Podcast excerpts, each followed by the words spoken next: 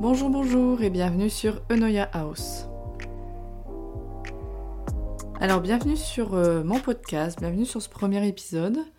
Je ne me voyais pas commencer l'épisode comme ça, euh, commencer un sujet euh, sans me présenter parce que je suis la première qui aime écouter des podcasts et qui aime savoir qui est la personne qui se trouve derrière celui-ci. Donc bonjour, je m'appelle Colline, j'ai 26 ans et j'ai pas envie de me présenter par rapport à ma situation professionnelle pour euh, deux raisons principalement. La première, c'est que ma situation professionnelle est assez chaotique, voire inexistante depuis peut-être environ trois ans. Je crois qu'on arrive à trois ans. Suite à un magnifique burn-out. Yes, parfait. Autant vous dire que commencer sa vie professionnelle comme ça, il n'y a pas mieux. Et deuxième raison, c'est parce que euh, avec du recul, je me suis rendu compte qu'on est autre chose que notre métier et que notre situation professionnelle ne définit pas la personne que l'on est. Et ça, j'ai l'impression que certaines personnes ont un peu du mal avec ça. Parce que euh, j'ai l'impression que quand on rencontre de nouvelles personnes, l'une des premières questions qu'on va poser, c'est euh, qu'est-ce que tu fais dans la vie? Donc, euh, en gros, c'est quoi ton métier?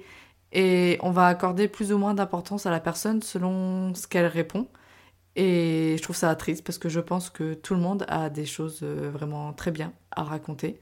Et j'ai pu le remarquer aussi un peu quand... Euh, parce que comme je disais, j'ai fait un burn-out et je suis toujours en arrêt maladie par rapport à ça. Et quand je dis que je suis en arrêt maladie, quand on me pose la question que je dis pas que je suis en arrêt maladie, je vois la tête des gens.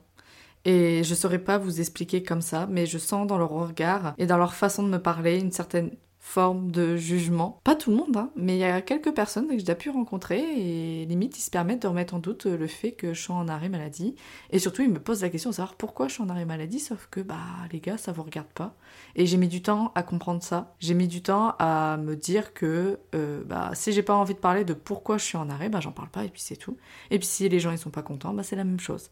Bref, euh, c'est un vaste sujet, mais voilà, vu que j'ai pas envie de me présenter par rapport à ça, même si dans mes prochains épisodes, je vais parler de ça, de burn-out et de ma vision de la vie professionnelle, euh, parce que ça a été un événement euh, qui a eu un très gros impact sur ma vie et sur la façon de me voir et la façon de voir la vie de manière générale. Bref.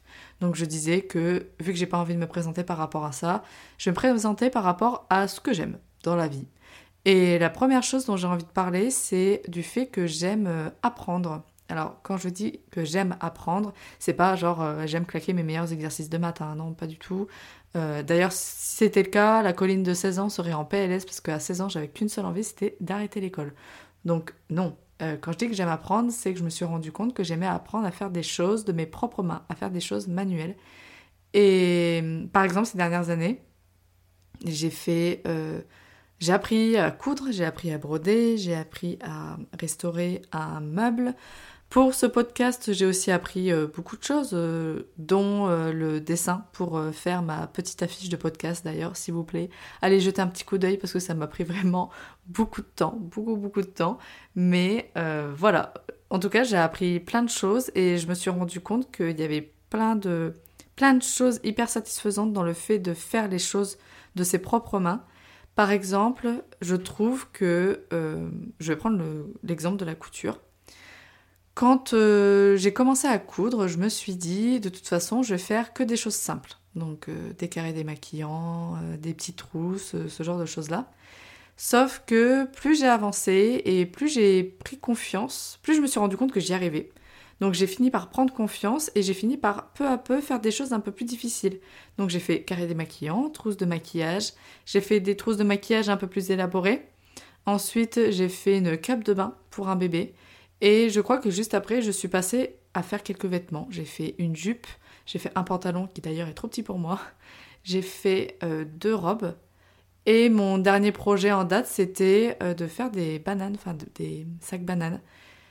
Et en fait, je me dis, Colline, au début, quand tu as commencé à faire ça, à, coudre, à aucun moment tu t'es dit que tu allais faire des vêtements, parce que de toute manière, tu estimais que tu n'étais pas assez forte et que dans tous les cas, tu ne serais pas assez forte pour pouvoir faire des vêtements.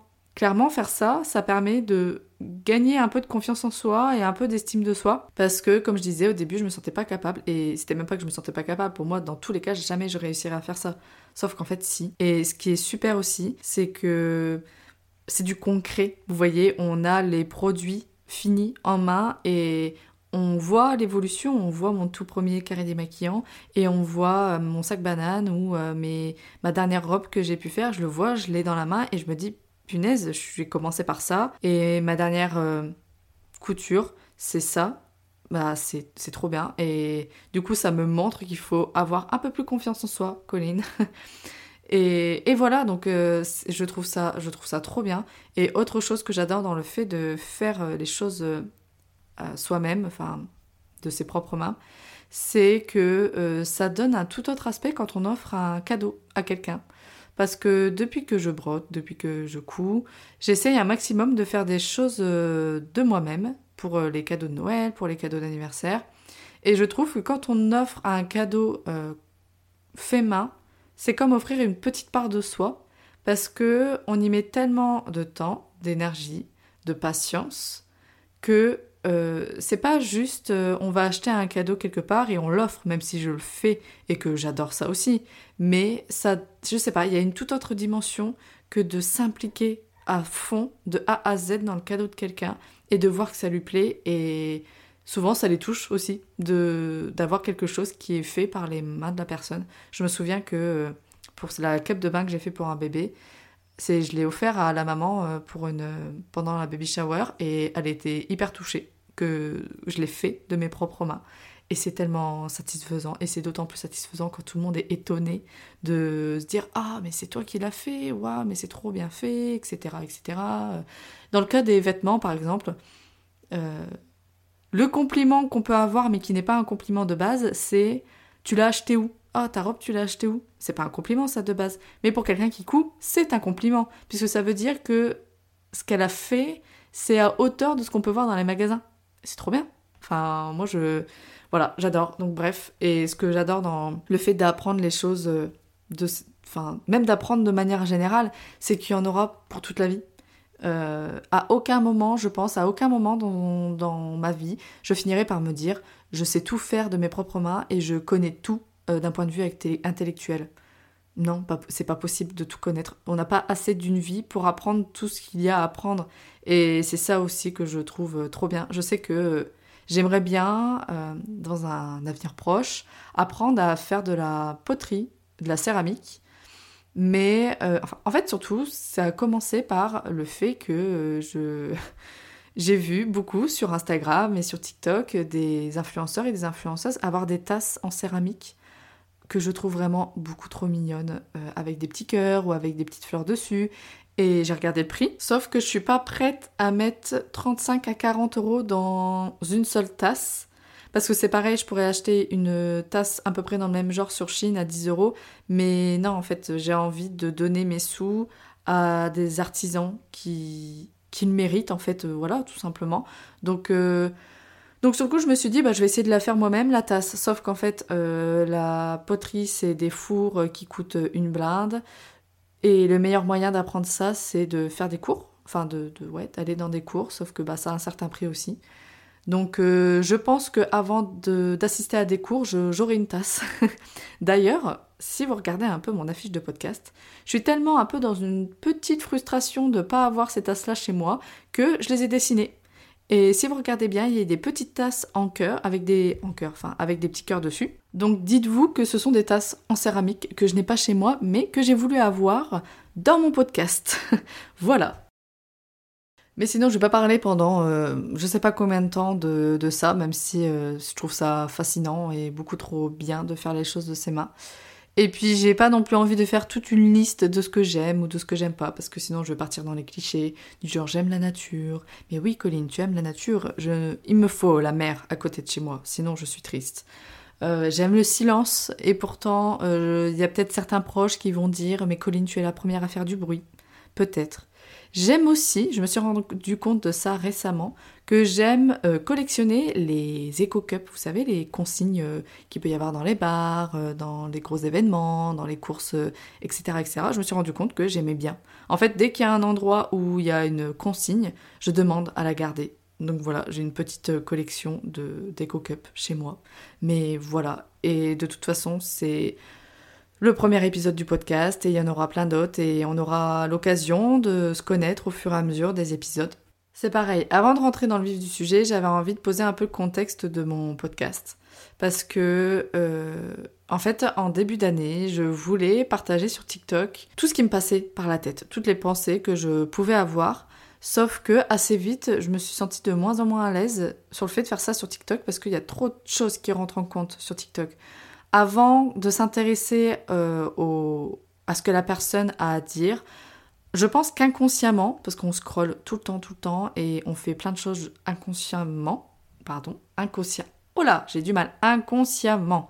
On fait plein de choses inconsciemment et par exemple, pour moi, on va s'intéresser à une vidéo pas parce que la personne a à dire dans un premier temps, mais par la qualité de la vidéo, par l'environnement dans lequel la personne se trouve, par euh, comment la personne est habillée, maquillée, par euh, ce qu'elle renvoie. Il y a trop de choses qui rentrent en compte avant même le contenu, euh, le, fond de la vidéo.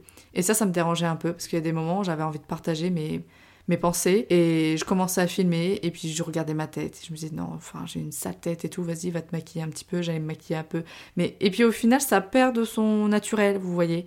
Donc j'étais pas spécialement à l'aise avec ça et au bout d'un moment, je me suis dit, mais Colline, ça pourrait être intéressant pour toi de faire un podcast. Sauf qu'en fait, je pensais que euh, les podcasts, c'était que pour les influenceurs, les influenceuses, qu'il fallait payer quelque chose pour pouvoir faire un podcast. Alors que non, pas du tout. C'est ouvert à tout le monde et on peut faire ça totalement gratuitement. Donc je me suis dit, bah vas-y, Colline, c'est le moment de se lancer. Quel environnement t'as envie de donner à ton podcast? Quel nom t'as envie de lui donner? Euh, Etc. De répondre à toutes les questions pour que j'aboutisse à à en faire un. Et euh, dans la question de euh, t'aimerais qu'on se sente comment ou t'aimerais que... C'est quoi le contexte en fait de ton, de ton podcast? C'est quoi l'environnement que tu as envie de, de partager?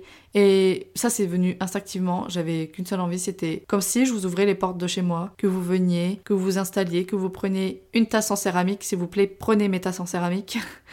Euh, pour euh, vous servir la boisson que vous voulez, thé, café, matcha, matcha, je sais pas comment vous faites, j'en ai bu un une fois, ça m'a, ça m'a, coupé direct. Bref, mais dans tous les cas, prenez ce que vous voulez et on s'installe et juste on discute. Alors, je dis on discute, même si au début de ce podcast, je, je vais surtout parler toute seule. Mais moi, à l'avenir, j'aimerais vraiment que s'il y a un peu plus de monde qui m'écoute, que je puisse partager avec vous, euh, non, que vous, vous me partagiez euh, vos expériences, vos avis aussi, qu'ils soient dans la même longueur d'onde que moi ou pas, tant que ça se fait dans le respect. Mais en tout cas, j'aimerais vraiment avoir un, dialogue avec vous et pas juste moi qui parle à micro, vous voyez. Mais enfin, bref, dans tous les cas, je vous ouvre les portes de chez moi. Prenez votre tasse, asseyez-vous, prenez un plaid si vous voulez, et bienvenue sur Onoya House. Bon, après avoir parlé de moi, on va peut-être pouvoir parler un peu du sujet du jour. Et j'avais envie de vous parler de l'une des raisons de pourquoi j'ai créé ce podcast. De base, j'avais envie de parler de mon trop plein de pensées. Et quand je parle de trop plein de pensées, c'est par exemple euh, le soir, j'arrive pas à m'endormir parce que je pense à ce qu'il faut faire le lendemain. Ou tout simplement, euh, je me crée un débat toute seule dans ma tête. Alors me demandez pas pourquoi ni comment ce débat démarre mais je finis par me faire un débat toute seule dans ma tête qui m'empêche de dormir. Tout va bien. Et, donc je voulais parler de ça de base, mais en faisant des recherches, je me suis rendu compte que ce que je pensais être de la, trop plein de pensées, ça l'était pas. Et ça m'a fait prendre conscience que je vivais réellement avec des pensées excessives. Euh, d'ailleurs, il y a plusieurs notions pour parler de ça. On peut dire euh, overthinking. Je crois que c'est peut-être le mot qui est le plus utilisé sur euh, les réseaux sociaux pour parler de ça. On parle aussi de rumination, parce que d'ailleurs moi je pensais que l'overthinking et la rumination c'était deux choses différentes, alors que non, c'est la même chose. Ou on peut aussi parler de pensée excessive. Dans tous les cas, je vais utiliser ces trois notions-là tout le long du podcast parce que je pense que je vais beaucoup, beaucoup utiliser ces mots-là. Je vais essayer de faire en sorte de pas trop en dire, mais je pense que j'arriverai pas à me, voilà, à me couper pour essayer d'en dire le moins. Donc avant de parler de mon expérience par rapport à ça, par rapport à l'overthinking, j'ai fait des recherches et j'avais envie de vous partager ces recherches-là donc en faisant mes recherches, euh, j'ai trouvé une définition de ce que c'était que l'overthinking Et c'est une définition de Suzanne Nolen. Alors, elle a un deuxième nom de famille, mais dans tous les cas, je vais l'écrire en description de cet épisode-là, parce que j'ai peur de dire n'importe quoi. Donc juste, on va l'appeler Suzanne Nolen. Mais elle a écrit un livre qui s'appelle Ces femmes qui pensent trop. Je vous le conseille, je l'ai acheté, je l'ai lu. Mais en tout cas, pour elle, l'overthinking, c'est la propension à ressasser en boucle, de façon obsessionnelle, un certain nombre de pensées ou de sentiments négatifs. Donc, par exemple, euh, vous allez vous disputer avec votre conjoint ou avec votre conjointe, et des heures et des heures ou même des jours après, vous allez encore y repenser et vous poser toutes sortes de questions comme euh, pourquoi euh, il ou elle se comporte comme ça, mais est-ce qu'on est vraiment fait pour être ensemble? De toute façon, ça se passe toujours de la même façon. Bref, voilà, il y a un événement et on va le retourner clairement dans tous les sens. D'ailleurs, euh, c'est pareil, autre chose très intéressante dans son livre, elle propose un test pour connaître son degré d'overthinking. Alors je trouve ça hyper intéressant pour permettre de se positionner, pour euh, savoir si voilà ce qu'on pense être de l'overthinking l'est ou pas, mais j'ai bien envie de dire attention à l'autodiagnostic parce que j'ai l'impression que ça aussi sur les réseaux sociaux, c'est de plus en plus répandu de s'autodiagnostiquer et d'estimer que parce qu'on a un ou deux euh, trucs qui ressemblent à un trouble particulier, euh, c'est qu'on le vit. Peut-être pas, pas forcément, juste voilà, évitez de vous autodiagnostiquer. Je pense que ce test-là, ça permet juste de se savoir, de peut-être se, se, positionner un petit peu et de potentiellement en parler après à un professionnel de préférence parce que lui saura vraiment vous dire si en effet vous avez des ruminations ou pas. Voilà, tout simplement. Mais en tout cas, euh, test très intéressant qui d'ailleurs vous pouvez le trouver gratuitement euh, sur Google. En fait, vous tapez juste le nom euh, Ces femmes qui pensent trop de Suzanne Nolen et vous avez des extraits gratuits des livres. Donc, je vais vous en parler vraiment très très vite fait. Mais en gros, elle, euh, elle vous pose une question et elle va vous proposer aussi différentes affirmations auxquelles vous pouvez répondre soit par toujours ou presque toujours, souvent, parfois ou jamais ou presque jamais. Donc la question c'est quand vous êtes bouleversée, triste, anxieuse, cafardeuse, comment réagissez-vous? Je pense à quel point j'ai du mal à me concentrer, à quel point je suis démotivée et passive, à quel point je suis triste et anxieuse, etc. Je crois qu'en tout, il y a 10 ou 11 euh, affirmations comme ça auxquelles il faut répondre. Et voilà, et selon ce que vous répondez, elle va vous dire si vous avez une bonne stratégie pour gérer les ruminations ou si au contraire, vous avez une stratégie pas ouf et juste vous plongez assez facilement dans les ruminations. Mais voilà, en tout cas, si vous voulez vraiment le faire, allez sur Google, tapez le nom, allez dans l'extrait gratuit et vous allez le trouver. En tout cas, euh, avant d'acheter le livre, euh, j'avais lu l'extrait du coup sur Google et ce petit test m'avait vraiment un peu, c'est pas perturbé, mais interrogé, interloqué. J'arrive pas forcément à trouver le mot que je cherche, mais je dirais peut-être que j'étais perturbée. Euh, en tout cas, j'ai été assez étonnée de me dire que je répondais toujours, ou presque toujours, à presque toutes les affirmations. Et c'est sûrement à partir de ce moment-là où je me suis rendu compte que j'ai que je ruminais et bien plus souvent que ce que je pensais. Et ça a été d'une certaine façon confirmé par ma psychologue parce que je lui en ai parlé et en effet elle a confirmé que, que je ruminais bien. Donc je me disais ok, ce que je pensais au final que c'était des pensées normales, mais en fait non, c'est pas normal que ce soit à l'excès comme ça. Mais bref, j'y reviendrai sur ces moments où je rumine parce que parce qu'avant, je voulais aussi parler de l'overthinking et, et, que ça a clairement des conséquences. Euh, on peut perdre confiance en soi, ça favorise l'inaction et ça réduit les informations correctrices. Sur ce point-là, j'avais vraiment envie de m'arrêter parce que j'avais lu un article qui explique que l'overthinking n'avait pas pour but de trouver des solutions. En gros, on se réveille le matin, on passe sa journée à ruminer, et quand on se réveille le lendemain, c'est comme si rien ne s'était passé. On continue notre petite vie exactement de la même façon. Et c'est pour ça qu'on dit que ça favorise l'inaction. On s'apitoie sur notre sort et on ne fait rien d'autre. Je disais aussi que l'overthinking, ça réduit les infos, les informations euh, correctrices. En gros, quand on rumine, On n'est pas en capacité de trouver des solutions. Je suis tombée sur un test qui permet d'illustrer ça. Et c'est le chercheur britannique. Alors franchement, j'en peux plus des noms en anglais. Je n'arrive pas à le dire. Je vais essayer de le dire. Mais en tout cas, je l'écrirai aussi dans la. Je, dis la barre d'informations, mais on n'est pas sur YouTube, Colline. Donc, je sais pas, sur les informations de l'épisode. Mais en tout cas, ce monsieur, il s'appelle Ed Watkins.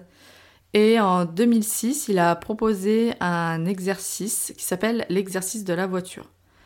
Donc, euh, ça permet de se rendre compte de la différence de mode de pensée entre quelqu'un qui va beaucoup ruminer et l'autre euh, qui non, non en fait elle fait pas ça. Donc il faut imaginer que vous prenez votre voiture pour aller à un rendez-vous important comme un entretien d'embauche ou je ne sais quel rendez-vous important. Vous rentrez dans votre voiture, vous tournez la clé de la voiture et là ça démarre pas. Donc quelqu'un qui va pas beaucoup ruminer, voire même pas du tout, va se dire euh, comment ça se fait, hier elle a démarré, qu'est-ce qui a changé par rapport à hier, peut-être qu'il fait plus froid, etc., etc. En tout cas, elle va essayer de chercher la raison de pourquoi la voiture ne démarre pas.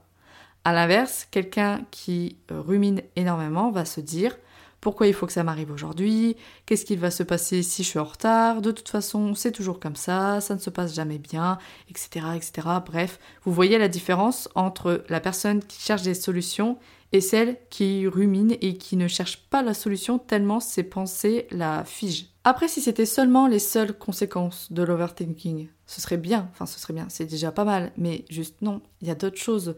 Euh, on va être beaucoup plus sensible et attentive aux émotions négatives, on va avoir une baisse de la concentration et de la capacité de mémorisation. Et surtout, ça augmente le stress, l'anxiété et la dépression. Wouh Allez, est-ce qu'on continue la liste ou on s'arrête là, s'il vous plaît? Mais en tout cas, j'avais envie de m'arrêter aussi sur euh, deux choses à propos de l'anxiété et de la dépression. Il y a plusieurs années de ça, les chercheurs pensaient que les ruminations étaient une cause de la dépression. Mais ils ont fini par revenir sur ce qu'ils avaient dit, parce qu'ils se sont rendus compte qu'au final, euh, les ruminations étaient plutôt un élément précurseur qui amène vers la dépression. Et ça peut être confirmé par une enquête de la fameuse Suzanne Nolen. Euh, elle a fait une enquête il y a quelques années pour essayer de connaître les causes de la dépression féminine. Elle a pris 1300 personnes, autant hommes que femmes, et on posait des questions sur plusieurs secteurs de leur vie. Donc c'était secteur professionnel, sentimental, sur leur traumatisme, sur l'historique médical et sur leur tendance à ruminer. Les résultats ont démontré que les femmes ruminent deux fois plus que les hommes. Et le secteur qui les amène le plus vers la dépression, ce serait l'overthinking. Alors elle dit bien aussi que ce n'est pas que ça, que les femmes qui tombent en dépression ont aussi subi des traumatismes tout autres en fait. C'est pareil, en faisant mes recherches, je suis tombée sur plusieurs personnes qui disaient qu'il fallait différencier l'anxiété de l'overthinking. En fait, les personnes qui ont de l'anxiété sont plus tournées vers l'avenir, à se dire, en fait, à répondre à la question et si? Et si je loupe le rendez-vous, et si j'ai pas mes partiels, et si, et si, enfin, vous voyez toutes sortes de questions qu'on pourrait se poser sur, euh, sur l'avenir. Et à l'inverse, on dit que les gens qui ruminent, ils ont quand même une part de d'anxiété, mais euh, ils vont être plus tournés vers le, vers le passé. Et du coup, j'étais un petit peu perturbée par rapport à ça, parce que j'arrivais pas trop à me positionner. Parce que c'est pareil, pendant toutes mes recherches, j'entendais euh, des gens qui disaient que euh, les ruminations, c'était autant vers le futur que vers le passé. Et moi, je tombais sur des articles qui disaient Ah oui, mais les, gens qui ruminent euh, pensent un petit peu au futur, mais ils pensent beaucoup au passé. Et moi, dans ma tête, je me disais Mais j'ai plus l'impression de penser au futur qu'au passé. Alors peut-être que je pense de manière équivalente aux deux, mais je finissais par me dire, mais en fait, ça se trouve, Colline, c'est pas ça. Et en parlant avec ma psy, elle me dit, en fait, clairement, euh, les anxieux, ils ruminent forcément, et les non anxieux ne ruminent pas. Et peu importe que ce soit au passé, au futur, quand on rumine, on pense à tout et on pense autant au passé qu'au futur. Donc juste, euh, en gros, vous prenez pas la tête avec ça, quoi. Mais ça a été très intéressant ces recherches parce que ça m'a permis de réaliser que j'étais à fond dans l'overthinking. Et même si je dis que j'ai encore plus conscience de mes ruminations ces dernières semaines, je pense que je me rendais compte que j'avais beaucoup de pensées excessives, mais j'avais pas de mots à mettre dessus et j'avais l'impression qu'on parlait pas beaucoup.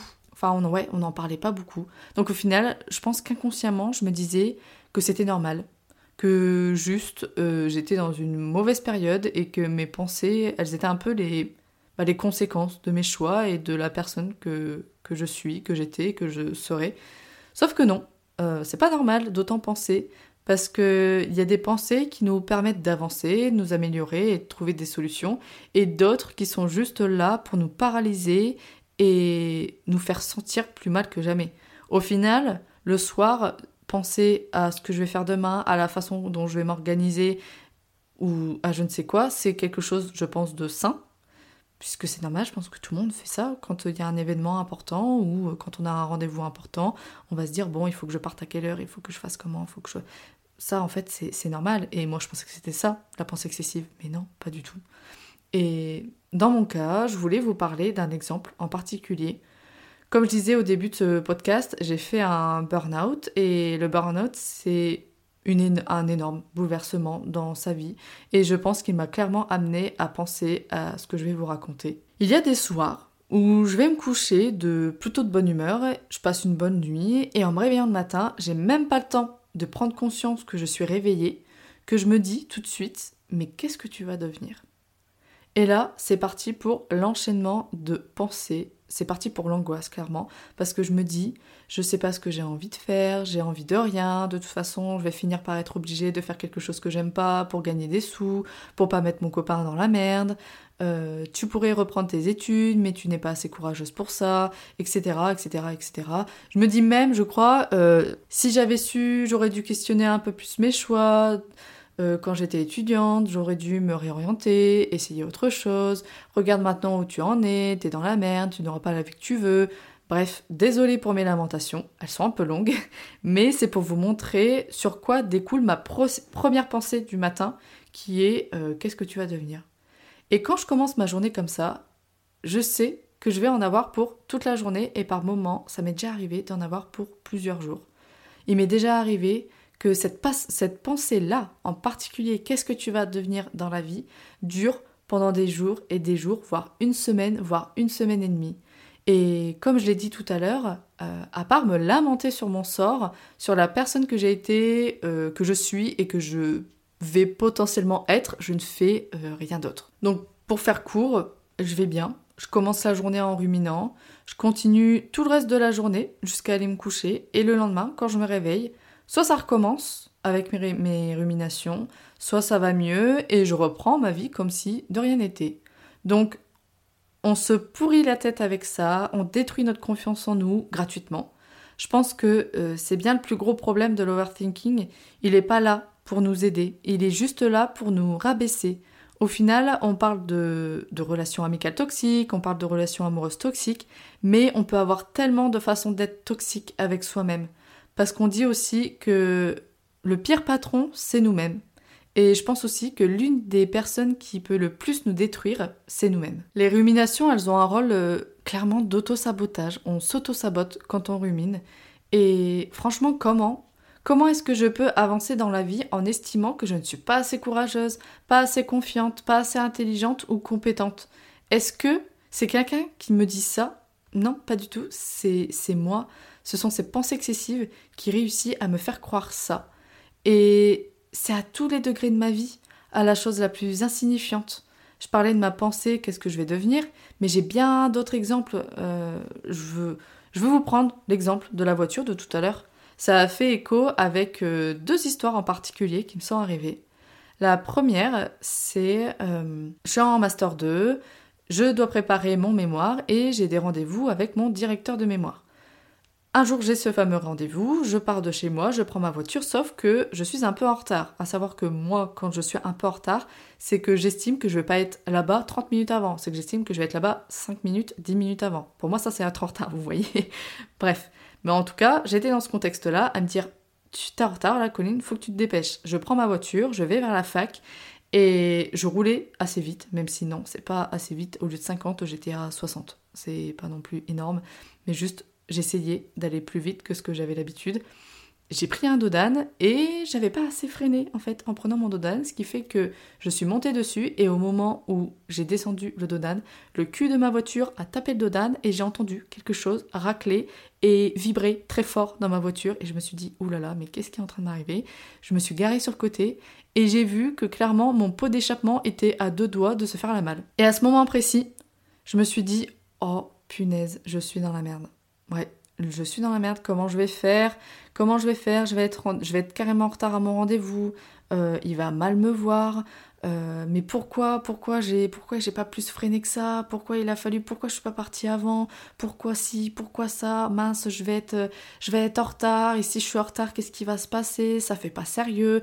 Bref, ça voilà un enchaînement de pensées euh, totalement qui, me, qui me pétrifiait sur le coup parce que juste à part me lamenter sur mon sort, je ne faisais rien d'autre, je ne trouvais pas de solution. Et la seule solution que j'ai trouvée, c'était appeler mon père. Mon père qui était à une heure de, de là où j'étais, donc il pouvait rien faire à l'instant T. Juste, je l'ai appelé et c'est lui qui a fini par me dire Bah écoute, Colline, tu vas quand même à ton rendez-vous avec ta voiture, juste tu roules à 10 km/h, pas plus. Tu fais attention à tous les trous, à tout. Tu vas te garer, tu vas à ton rendez-vous et on voit ça après. Au final, j'ai réussi à aller à mon rendez-vous, euh, je crois même à l'heure. Donc pour vous dire qu'au final, j'étais pas si en retard que ça. Et une fois que je suis sortie de ce rendez-vous, mon père il m'a appelé et il m'a dit bon, euh, j'ai pris rendez-vous à ce garage-là, donc tu vas tout de suite et ils vont te réparer le souci. Donc j'y suis allée et puis voilà. Mais c'est pas moi qui ai trouvé la solution, c'est mon père à une heure de là où j'étais qui m'a trouvé la solution. Alors que j'aurais très bien pu me dire moi-même, bah écoute Colline, t'avances doucement avec ta voiture, t'appelles un garage, t'appelles une dépanneuse, et puis c'est tout, c'est pas grave. Deuxième, euh, deuxième exemple avec les voitures. Toujours avec la même voiture, avec celle avec qui j'ai tapé mon cul sur le, sur Dodane. Euh, je vais un jour mettre de l'essence, je mets l'essence, bref, je retourne dans ma voiture, je veux démarrer ma voiture, elle ne démarre pas. Voilà, gratuit, elle démarre pas. Et directement, je panique. Je me dis, comment je vais faire? Comment je vais faire pour sortir euh, de, de, la station essence? Euh, Je suis toute seule, je sais pas comment faire, je vais pas aller demander à quelqu'un. Mais euh, pourquoi elle démarre pas? Faut forcément que ça m'arrive à moi. Et oh, mais qu'est-ce que ça peut être? Comment je vais comment je vais payer si c'est ça ou si c'est ça? En plus, une batterie, ça coûte cher. Mais Colline avant de te poser la question de si c'est cher ou pas, euh, trouve une solution pour te sortir de la station essence. Sachant que à ce moment-là, quand j'étais en train de clairement m'apitoyer sur mon sort et sur la situation, il y a un monsieur qui arrivait derrière moi à la station et il attendait que je parte pour pouvoir mettre son essence. Je suis sortie, je suis allée à sa fenêtre et je lui ai dit Bonjour, excusez-moi, mais ma voiture ne démarre pas. Et qu'est-ce que j'ai fait? J'ai pleuré. je me suis mise à pleurer, mais comme si j'avais perdu quelqu'un. Et le monsieur, je voyais sa tête, il était, il savait pas quoi faire. Il était là mode non mais non mais mademoiselle, vous inquiétez pas, c'est pas grave, c'est rien, c'est rien, on va trouver une solution. Attendez, je vais me garer. Euh. Donc euh, il s'est garé sur le côté. Il a dit euh, regardez votre voiture là, on va la mettre sur la place là-bas, je vais la pousser et, et ça ira. Et puis donc il a fini par pousser la voiture, il a dit appelez quelqu'un, j'ai appelé mes parents, ils étaient pas disponibles donc ils m'ont pas répondu. J'ai appelé mon copain qui était en train de travailler euh, pour lui expliquer, je lui ai expliqué en pleurs, euh, comme si j'avais eu un accident grave ou quoi que ce soit. Non, au final, j'étais juste en panne de batterie. Colline, ça va pas. Et je, l'appelle en pleurs et tout. Il me dit Bon, bah, t'inquiète pas, je vais appeler mes parents pour savoir s'ils sont dispo. Il a appelé ses parents. C'est son père qui est venu me dépanner. Mais encore une fois, c'est pas moi qui ai trouvé la solution. J'étais juste en train de m'apitoyer sur mon sort. Et c'est ce monsieur, cet inconnu, qui m'a sorti un peu de tout ça. Mais ça prouve bien, dans ces deux exemples-là, que je suis paralysée par mes pensées et dans les deux cas, j'ai eu besoin de quelqu'un pour prendre les choses en main. Parce que ça se trouve, euh, actuellement, je serais toujours avec mon pot d'échappement au sol et ma voiture bloquée à la station essence. Donc, bien sûr, j'exagère parce que j'espère que mes proches seraient quand même inquiétés de ne pas avoir de mes nouvelles. Mais, euh, mais voilà. Et, et c'est. Comment? Et là, en parlant de tout ça, en parlant, euh, je me rends compte que les ruminations peuvent carrément nous isoler. Récemment, il m'a fallu juste une après-midi. Voilà, une après-midi pour me mettre à ruminer sur ma situation, encore et toujours. Euh, mais surtout, je me suis dit que d'une certaine façon, mon copain, il avait pas trop de chance d'être avec moi. Parce que si j'avais une situation euh, professionnelle, un salaire un peu plus élevé, etc., on pourrait mettre en place des projets que, que l'on souhaiterait, comme investir dans l'immobilier ou quelque chose comme ça. Mais, et juste, je me disais, mais le pauvre. Et habituellement, ces pensées-là, je les garde pour moi parce que j'ai pas envie de déranger les autres avec ça. Sauf que cette fois-ci, je lui en ai parlé et j'ai bien fait. Parce que ça permet de remettre le cerveau en place un peu, parce que vraiment, euh, quand on part dans des, dans des excès de rumination, ça peut vraiment devenir n'importe quoi. Et si j'ai bien un conseil à vous donner en premier, c'est d'en parler à un proche ou idéalement, franchement idéalement ce serait un professionnel, même si euh, je trouve que maintenant c'est un luxe euh, de se payer des séances de, psychologie, de psychiatrie ou je ne sais pas quoi. C'est un luxe alors que ça ne devrait pas l'être, ça devrait juste être comme si on allait chez le médecin. Mais bon, ça, encore une fois, c'est une autre histoire. Mais en gros, ce que je veux dire, c'est euh, quand on est dans un cercle vicieux d'overthinking, il est important de ne pas rester isolé, d'en parler, parce que ça peut nous permettre de prendre un peu de recul et de potentiellement nous rendre compte que notre façon de penser est beaucoup trop extrême. Et puis après, il y a aussi les petites anecdotes d'overthinking qui, avec du recul, me font plus rire qu'autre chose, même si je doute pas qu'elles aient moins d'impact sur mes pensées euh, que sur mes pensées, on va dire, existentielles, vous voyez. Par exemple, euh, il n'y a pas longtemps, j'ai acheté. Euh, je voulais acheter un beau crayon. Voilà, j'ai acheté un crayon 13 euros. C'est pas tous les jours que j'achète des crayons à 13 euros. Juste, je le trouvais très beau. Et je suis allée à la caisse et bref, elle, euh, elle me fait payer tout ça. Et elle me dit Vous avez besoin d'un petit sac? Je lui dis Non, non, pas du tout. Je vais le mettre dans, ma, dans mon sac banane que j'ai fait moi-même. Et elle me dit Ah oui, d'accord. Ah oui, vous allez le mettre dans votre, dans votre belle petite pochette. Ça, c'est un problème que j'ai. Je ne sais pas réagir au complément. Donc elle me dit, vous allez mettre dans votre belle petite pochette. Et la première chose que je vais dire, c'est, ah oui, oui. Et venez pas me dire que j'aimais pas le verre. Hein. Je dis, je dis ça parce que j'aime le verre, parce que euh, ma pochette est vert, mon portable est vert, et il y a plein de petits éléments qui, sont verts. Euh, dans ce que je possède, sauf que la dame, mon portable, était dans ma pochette, enfin, donc elle pouvait pas le voir. Euh, elle voyait juste ma ma, mon sac banane qui était vert et moi dans la panique je lui ai dit mais venez pas me dire que j'aimais pas le vert. Et puis surtout je me suis dit après mais Colline pourquoi t'as dit ça? T'aurais juste pu lui dire merci c'est gentil en plus c'est moi qui l'ai cousu. Non non il a fallu que je panique et que je me dise non ouais il a fallu que je panique et que je dise quelque chose comme ça. En plus après je me suis dit mais pourquoi t'as dit ça? Pourquoi t'as dit ça? T'aurais très bien pu euh, juste lui dire euh, bah merci voilà c'est tout. Et et mais c'était une réaction tellement bizarre et il m'a fallu sur le chemin du retour pour aller jusqu'à ma voiture et même pour rentrer jusque chez moi, je repensais à ça et je me disais mais pourquoi t'as réagi comme ça? Ça se trouve en plus de la façon dont tu l'as dit, tu l'as peut-être dit de manière agressive alors que ce qu'elle disait c'était gentil, euh, mais pourquoi tu sais pas réagir euh, aux compliments Mais bref, ça repart dans des trucs, euh, c'est jamais fini en fait. Et il y a un autre, un autre truc, bon ça, ça fait vraiment longtemps, donc vraiment maintenant j'en rigole. Avec mon copain, on prend un appartement, c'est le jour de la remise des clés, on y va, on fait toutes les signatures qu'il y a à faire, et c'est le moment de dire au revoir au propriétaire. C'était un couple de personnes âgées, un homme et une femme, et, et au moment de partir, donc euh, je vais vers eux, je pars pour leur serrer la main, sauf que j'ai l'impression que la dame se penche vers moi pour me faire la bise. Donc moi je me dis, bon, elle veut pas serrer la main, elle veut faire la bise, donc je lui fais la bise. Sauf qu'en fait, non, elle est étonnée, elle me dit Ah, mais ah, euh, vous faites la bise, hein, vous serrez pas la main Et moi j'étais là, mais pardon, excusez-moi, euh, je pensais euh, que vous vouliez serrer la main.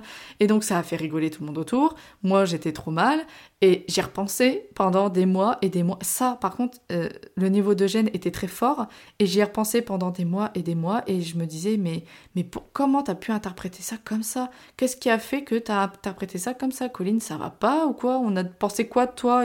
Bref je vais pas revenir sur euh, le contenu même de mes pensées, parce que même je suis sûre que j'ai oublié les trois quarts, mais je sais que j'y ai pensé pendant très très longtemps, vous voyez. Et c'est et c'est c'est un enfer. Parce que c'est pareil, je me dis, s'il arrive ça à quelqu'un qui ne rumine pas du tout, il doit se dire Oh oui, je me suis trompé, euh, je me suis tapé la honte, en rigoler, et puis basta, il y repense pas. Parce que j'avais lu aussi dans un article, mais je me souviens plus duquel, que l'overthinking, ça pouvait jouer dans la relation qu'on a avec les autres. Par exemple, on va surinterpréter euh, tous les faits et gestes des uns et des autres. Dans mon cas, je vais parler de quelque chose à quelqu'un. La personne en question va, je sais pas, par exemple, lever le sourcil, ou souffler, ou je ne sais pas quoi faire pendant que je parle. Je peux vous assurer mais vraiment vous assurer qu'une fois rentré chez moi, je vais me dire ça se trouve, j'ai dit n'importe quoi, il doit me prendre pour une imbécile, etc., etc.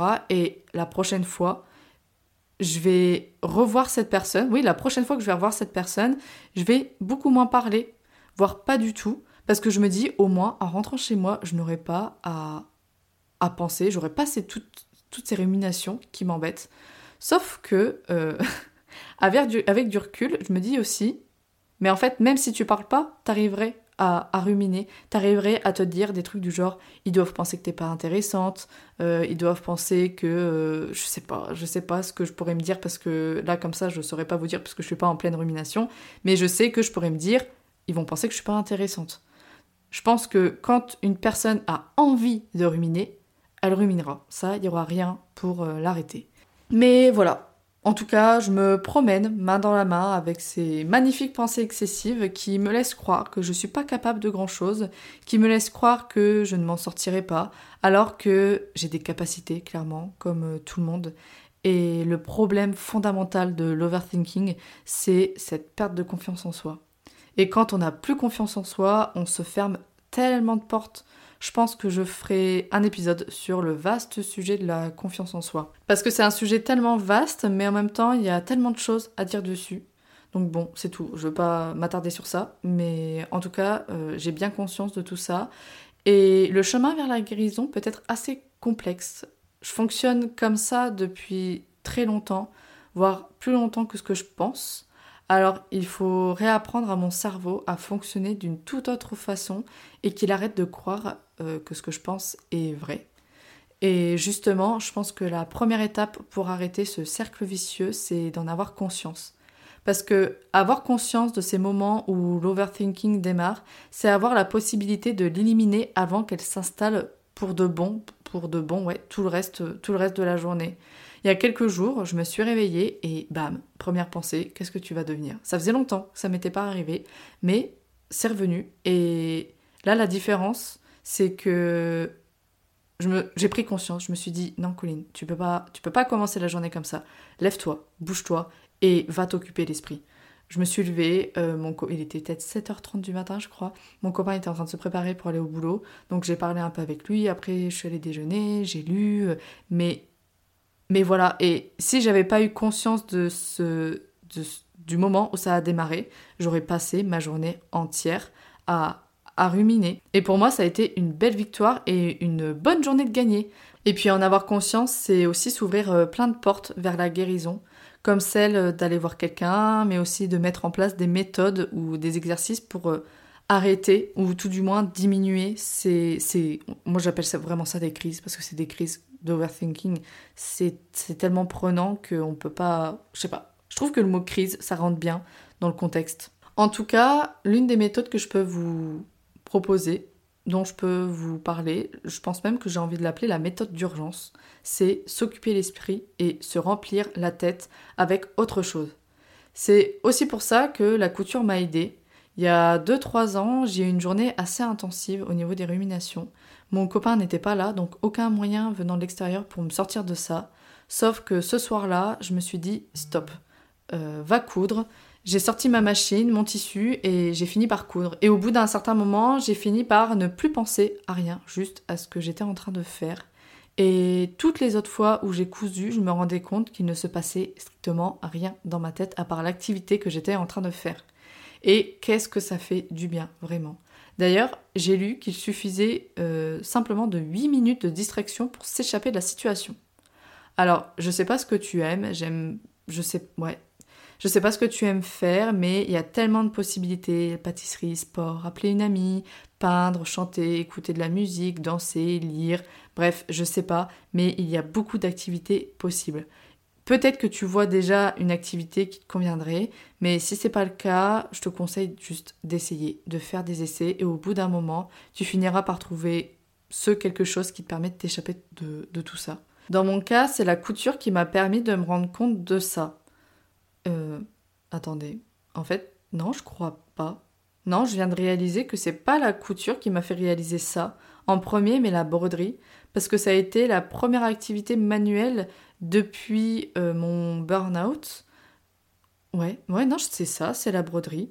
Mais en fait, c'est juste que la broderie, ça a découlé sur la couture, la couture a découlé sur une autre activité, etc. etc. Bref, c'est ce qui est sympa euh, dans le fait de faire une activité pour sortir des ruminations.